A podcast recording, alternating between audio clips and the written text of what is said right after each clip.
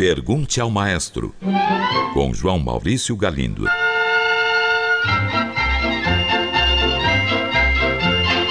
Olá, amigos. Um ouvinte pergunta: o compositor Felix Mendelssohn foi mesmo o responsável pelo revival da música de Johann Sebastian Bach? Se foi, como isto aconteceu? Caro ouvinte, Mendelssohn começou a estudar música ainda muito jovem. Foi uma criança prodígio, como Mozart. Fez seu primeiro concerto com apenas 9 anos de idade e, com essa idade, já estudava composição.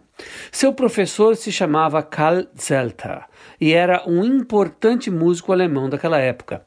Zelter era um daqueles professores alemães que conhecia muito bem a obra de Bach e lutava para que ela fosse divulgada. Graças a este professor, Mendelssohn, já nas suas obras de infância e juventude, fazia largo uso da técnica contrapontística, que era justamente uma das principais características da música de Bach. Além disso, o pequeno Mendelssohn tinha uma tia-avó chamada Sarah Levy, que havia sido aluna de Wilhelm Friedmann Bach, um dos filhos de Johann Sebastian. E além disso, ela havia conhecido a viúva de Carl Philipp Emanuel Bach. Essa sua tia tinha em seu poder vários manuscritos de Johann Sebastian. Graças a ela e ao seu professor Zelter, Mendelssohn foi levado a estudar as obras do grande mestre alemão. Em 1829, com a ajuda de Zelter e da família, Mendelssohn fez a primeira execução no século XIX da Paixão segundo São Mateus de Bach.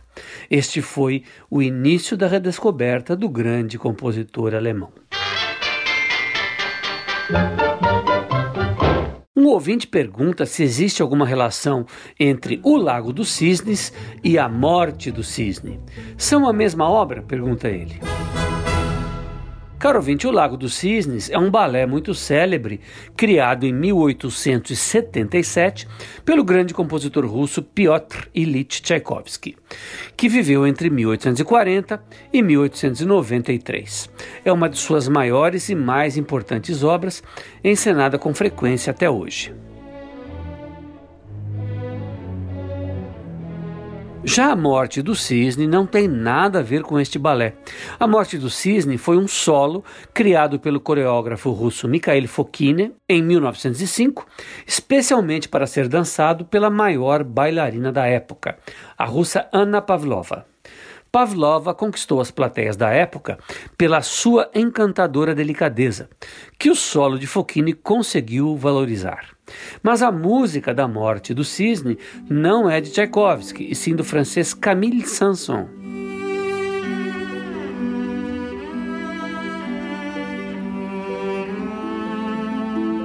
A peça faz parte da sua conhecida suíte O Carnaval dos Animais.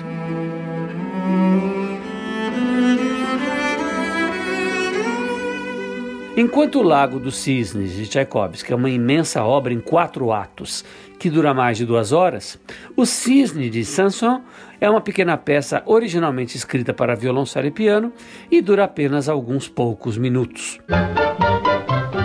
Um ouvinte que se interessa por música contemporânea e experimental diz que já ouviu várias obras nas quais o som dos instrumentos tradicionais de uma orquestra se misturam com sons previamente gravados. Ele me pergunta então quando este procedimento foi realizado pela primeira vez.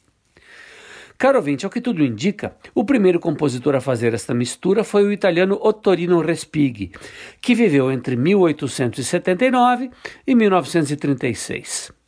Entre 1914 e 1926, ele compôs três poemas sinfônicos dedicados à cidade de Roma. São eles As Fontes de Roma, Os Pinheiros de Roma e Festival Romano. Pois bem, em Pinheiros de Roma, composto em 1924, a partitura pede a utilização de sons de rouxinóis previamente gravados em discos de gramofone. A música de Respighi é conservadora e considerada tradicional para a época, quando Schoenberg, por exemplo, já havia introduzido a música dodecafônica. Não tem, portanto, nada a ver com as experiências citadas por nosso ouvinte, mas parece ter sido ele mesmo o primeiro a fazer essa mistura de sons acústicos com sons previamente gravados. Ouvinte pergunta o que são as Valquírias, da Cavalgada das Valquírias, obra célebre do compositor Richard Wagner.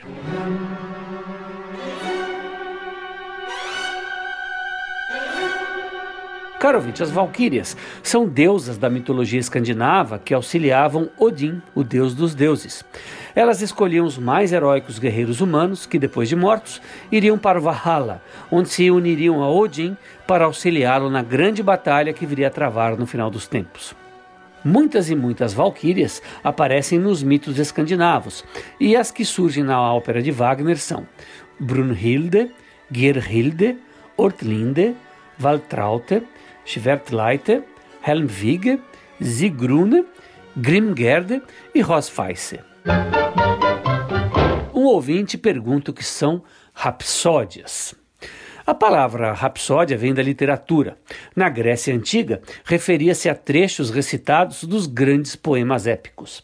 Ela foi usada pela primeira vez em música no ano de 1803 por um compositor boêmio chamado Václav Tomaszek.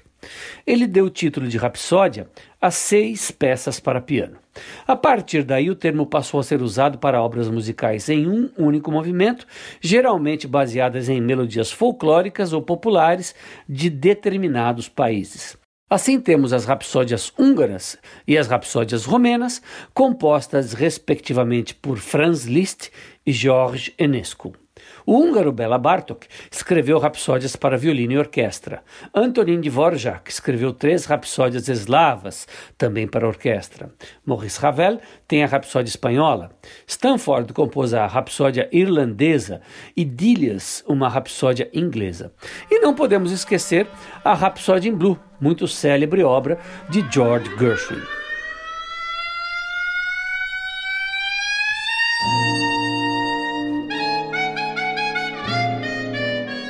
Outros compositores usaram a palavra rapsódia para obras que não tinham caráter nacionalista.